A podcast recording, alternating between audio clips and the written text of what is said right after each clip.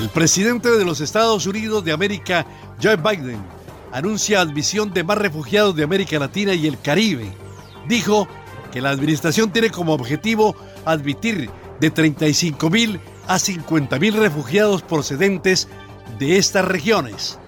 Mientras, el número de migrantes que llegan a la frontera sur de los Estados Unidos sigue creciendo de manera desbordada, la Casa Blanca publicó los objetivos de cuántos refugiados y de qué regiones del mundo pretende admitir el próximo año fiscal que empezó el primero de octubre, indicando el total de 125 mil, el mismo que el año pasado, pero con un cambio importante que tiene como objetivo admitir de 35 mil a 50 mil refugiados procedentes de América Latina y el Caribe, anunciando igualmente que el número de refugiados que admitirá de Europa y Asia Central disminuyó de 15.000 a 2.000 y 3.000 respectivamente.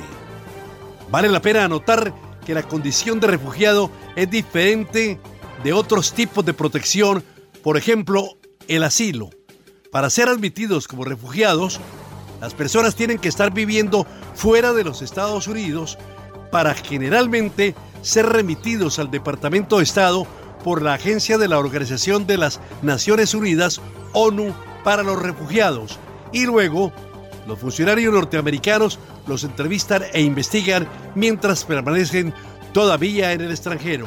En cambio, para solicitar el asilo, una persona tiene que estar y permanecer en territorio estadounidense, informó Jorge Cárdenas Valentino. Ahora, las noticias de Colombia y el mundo llegan a www.cdncol.com.